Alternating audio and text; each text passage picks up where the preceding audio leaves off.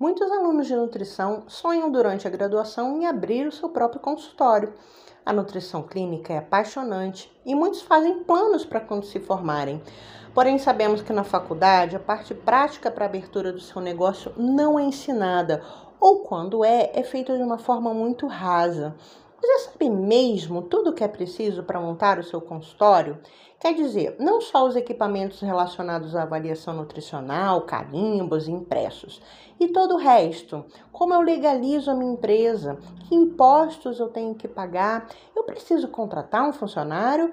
Preciso usar redes sociais?